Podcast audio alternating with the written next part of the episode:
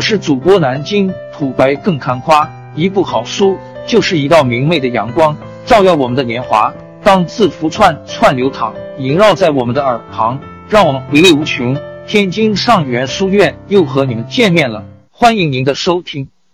中国大学教育的导向出了大问题，就业是一个经济问题。中国经济达到一定程度，就会提供多少就业，跟大学没有直接关系。大学，尤其是研究型大学，就是培养人才的地方。让学生进去后就想就业，会造成什么结果？我们到底缺什么？正文字数四千三百零六次，立即阅读六分钟。Inspire。THC Best 零幺，如今我们的 GDP 已经全球第二，但是看技术革新和基础研究的创新能力，作为一个国家，我们排在二十名开外。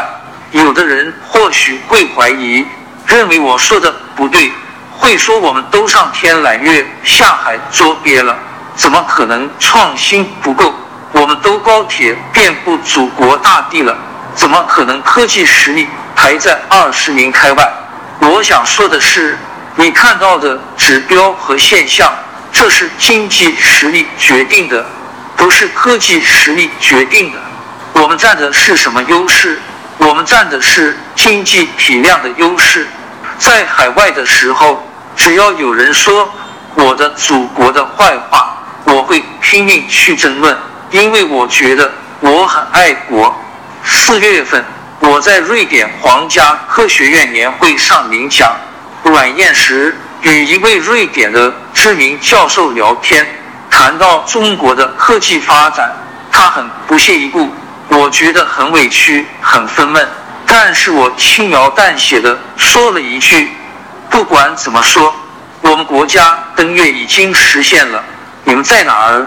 但他回敬了一句，让我说不出话。他说：“施教授，如果我们有你们中国的经济体量，我们能把五百个人送到月球上，并安全回来。在国内，我觉得自己是个批判者，因为很难容忍我们自己不居安思危。我们对国家的科技实力和现状应该有一个清醒的认识，怎么发展，怎么办，也要有清醒的认识。”并形成一定的共识，而不是仅仅停留在争论来争论去的层面。首先，我想讲大学是核心。我想讲的第一个观点就是，研究型大学从来不以就业为导向，从来不该在大学里谈就业，就业只是一个出口。大学办好了，自然会就业，怎么能以就业为目的？来办大学，就业是一个经济问题。中国经济达到一定程度，就会提供多少就业，跟大学没有直接关系。大学，尤其是研究型大学，就是培养人才的地方，是培养国家栋梁和国家领袖的地方。让学生进去后就想就业，会造成什么结果？就是大家拼命往挣钱多的领域去钻。清华百分之七十至百分之八十的高考状元去哪儿了？去了经济管理学院。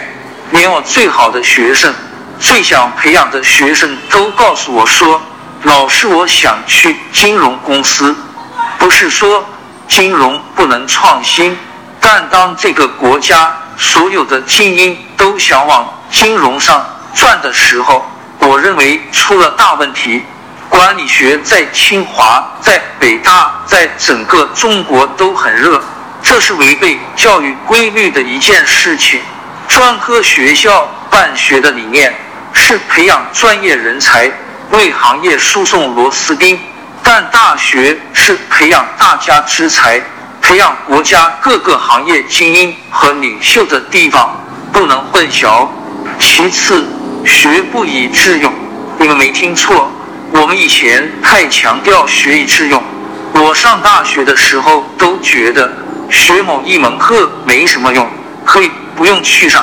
其实，在大学学习，尤其是本科的学习，从来就不是为了用。但这并不意味着用不上，因为你无法预测将来，无论是科学发展还是技术革新，你都是无法预测的。这个无法预测，永远先发生。你预测出来就不叫创新。大学里的导向出了大问题，那么怎么办？其实很简单，大学多样化，不要一刀切，不要每个学校都就业引导，每个学校都用就业这个指标考核，这对大学有严重干扰。我对基础研究也有一个看法，我们国家非常强调成果转化，现在最常说的一句话就是加强转化，但我想问一句。转化从哪儿来？我们的大学是因为有很多高新技术没有转化成生产力呢，还是我们根本就不存在这些高新技术？我认为是后者。我们的大学现在基础研究能力太差，转化不出来，不是缺乏转化，而是没有可以转化的东西。当一个大学教授有了一个成果。无论是多么基础的发明，只要有应用前景和产业转化的可能，就会有跨国公司蜂拥而来。我就是个例子。Inspire T H Best 零二十四五年前，有个简单的连我自己都没意识到的发现，就被一家公司盯上了，主动来找我。这些公司就像那些禁毒的狗一样，不停在闻、在看、在听。他们非常敏感，不可能漏掉一个有意义的发现。压死骆驼的最后一根稻草是什么呢？是鼓励科学家创办企业。大家没听错，今年在人大会议，我听到这个话后，觉得心情很沉重。术业有专攻。我只懂我的基础研究，懂一点教育。你让我去做经营管理，办公司当总裁，这是把我的才华和智慧用到了错误的地方。人不可能一边做大学教授，一边做公司的管理人员，一边还要管金融。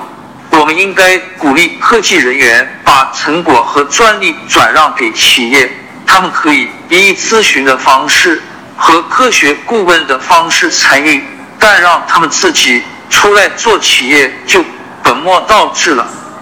可以举个例子：Joseph Leonard Goldstein 因为发现了调控血液和细胞内胆固醇代谢的 LDL 受体，获得1985年的诺贝尔奖。他是美国很多大企业的幕后控制者。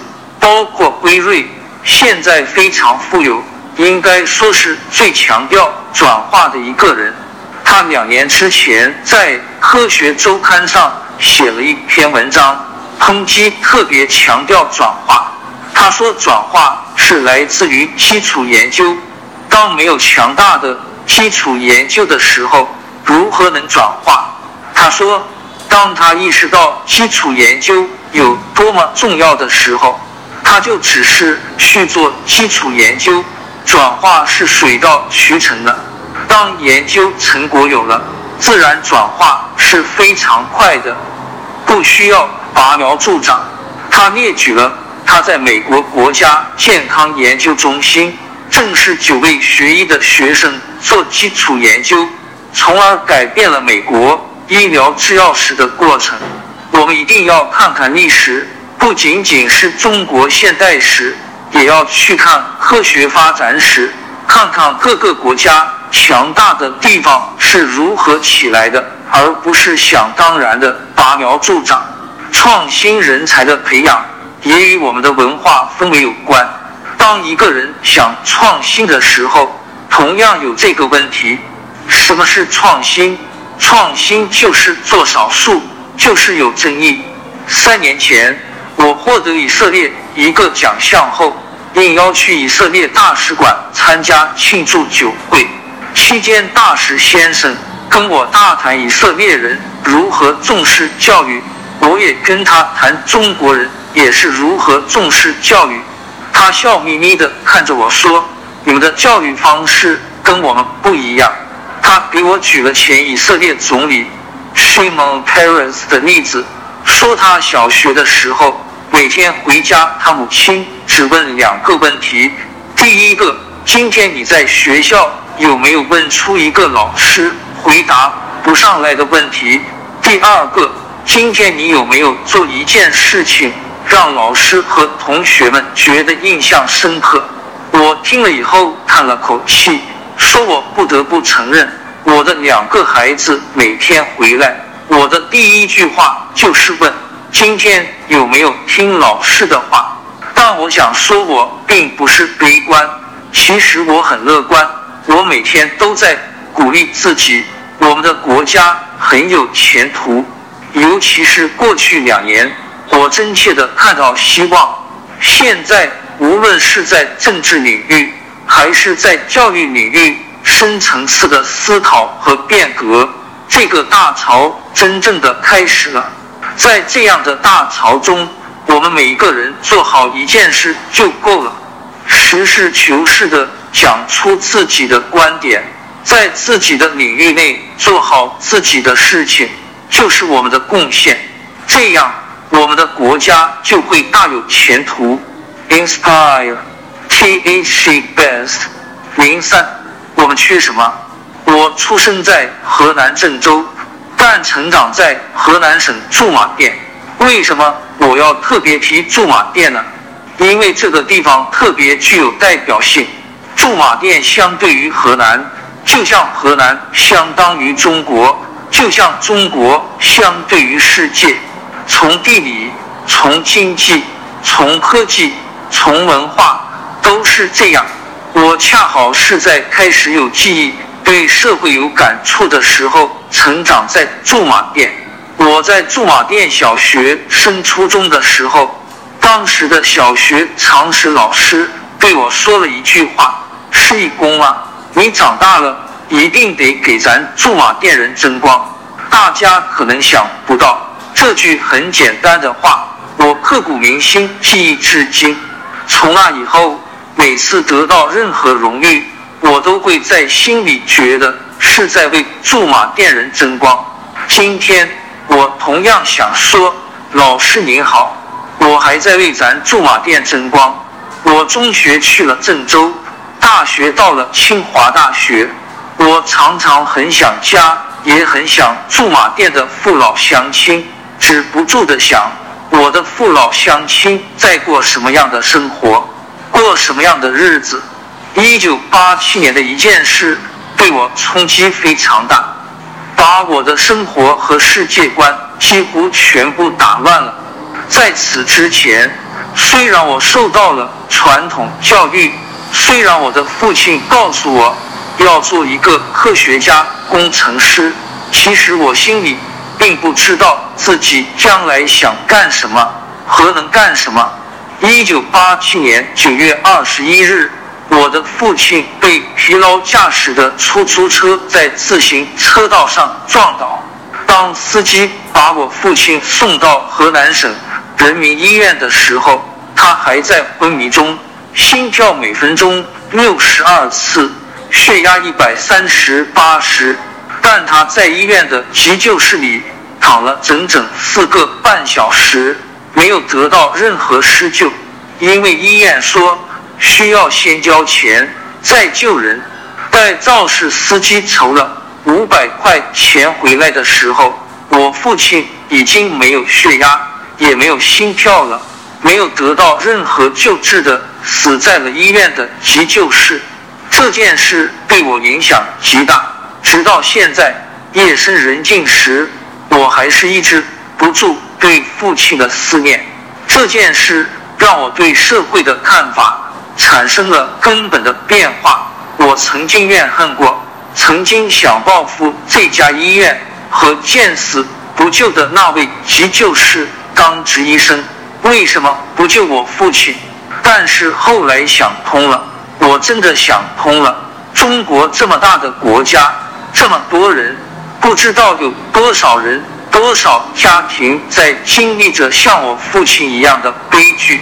如果我真有抱负和担当，那就应该去改变社会，让这样的悲剧不再发生，让更多的人过上好日子。二零一二年的清明节，我回驻马店参加小学同学聚会，很感慨，同班同学中两个已经不在了，一个患心血管疾病，另一个是癌症。当时还有一位同学在接受癌症晚期的化疗，现在也。不在了，我常常在想，同样是人，我真幸运，不愁吃不愁穿，受过高等教育，出过国，留过学，拥有一份钟爱的工作。可是中国有很多人没有我这么幸运，我的父老乡亲和他们的孩子也没有我这么幸运。尽管他们不像我这么幸运，他们却一直很为我自豪，他们为我鼓劲。我有些地方和很多执着的科学家们不一样，哪点不一样？他们因为兴趣驱使在做科学研究。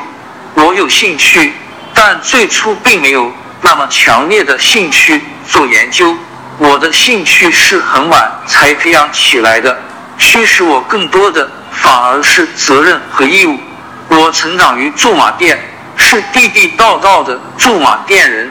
那里的邻里乡亲也从没有把我当外人，这种亲情常常让我感动。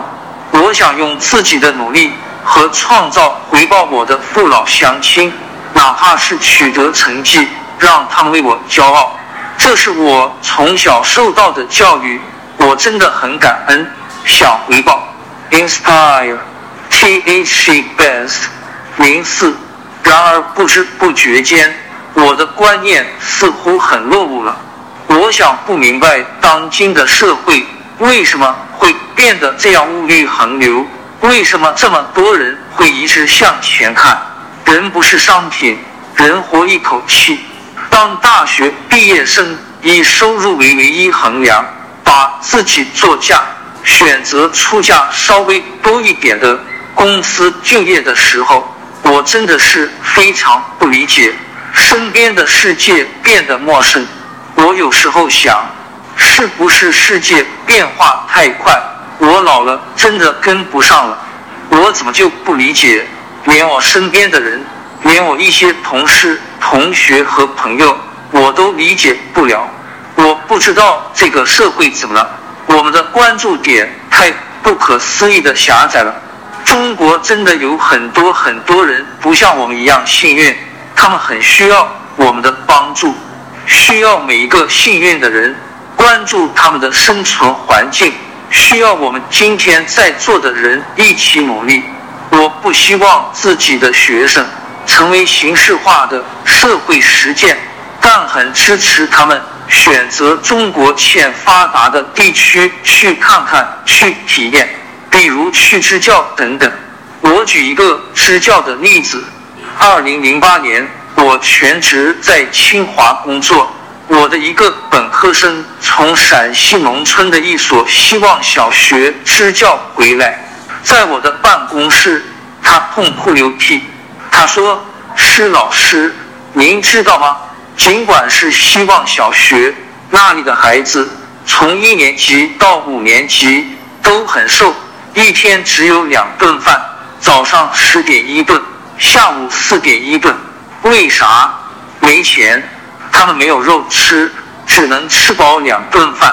他们早上不能起得太早，晚上又要尽量早点睡，因为要节省能量，要把能量用在上午十点到下午四点之间的上课时间。但他们都很满足，很开心。我不晓得，我们做基础研究的，我们能做什么？我们能改变什么？我受中国传统教育很深，作为一个敢担当的读书人，不仅应该风声雨声读书声，声声入耳，也需要家事国事天下事，事事关心。只可惜自己的时间精力实在太有限，总想找一些志同道合的朋友做点事情，总想有机会回家乡给父老乡亲做点什么。我挺惭愧的，其实我既没有照顾好我的母亲，也没有照顾好妻子和孩子。我们缺什么？我们缺这份对社会的责任感，我们缺这份回报父老乡亲的行动。在清华大学，我每次给生命科学学院的新生做入学教育的时候，我都告诉他们，千万不要忘了，你来到清华。你不只代表自己和个人，你也同时代表一个村、一个县、一个地区、一群人、一个民族。千万不要忘了，你肩上承担了这份责任。我真的希望，不管是我自己、我的学生，还是我的同道，王朝更迭，江山易主，世事山河都会变迁。其实我们无需不辞辛劳去追寻什么永远，活在当下，做每一件自己想做的事，去每一座和自己有缘的城市，看每一道动人心肠的风景，珍惜每一个擦肩的路人。纵算经历颠沛，尝尽苦楚，也无怨悔。感谢您的收听，朋友们，让我们下期再见。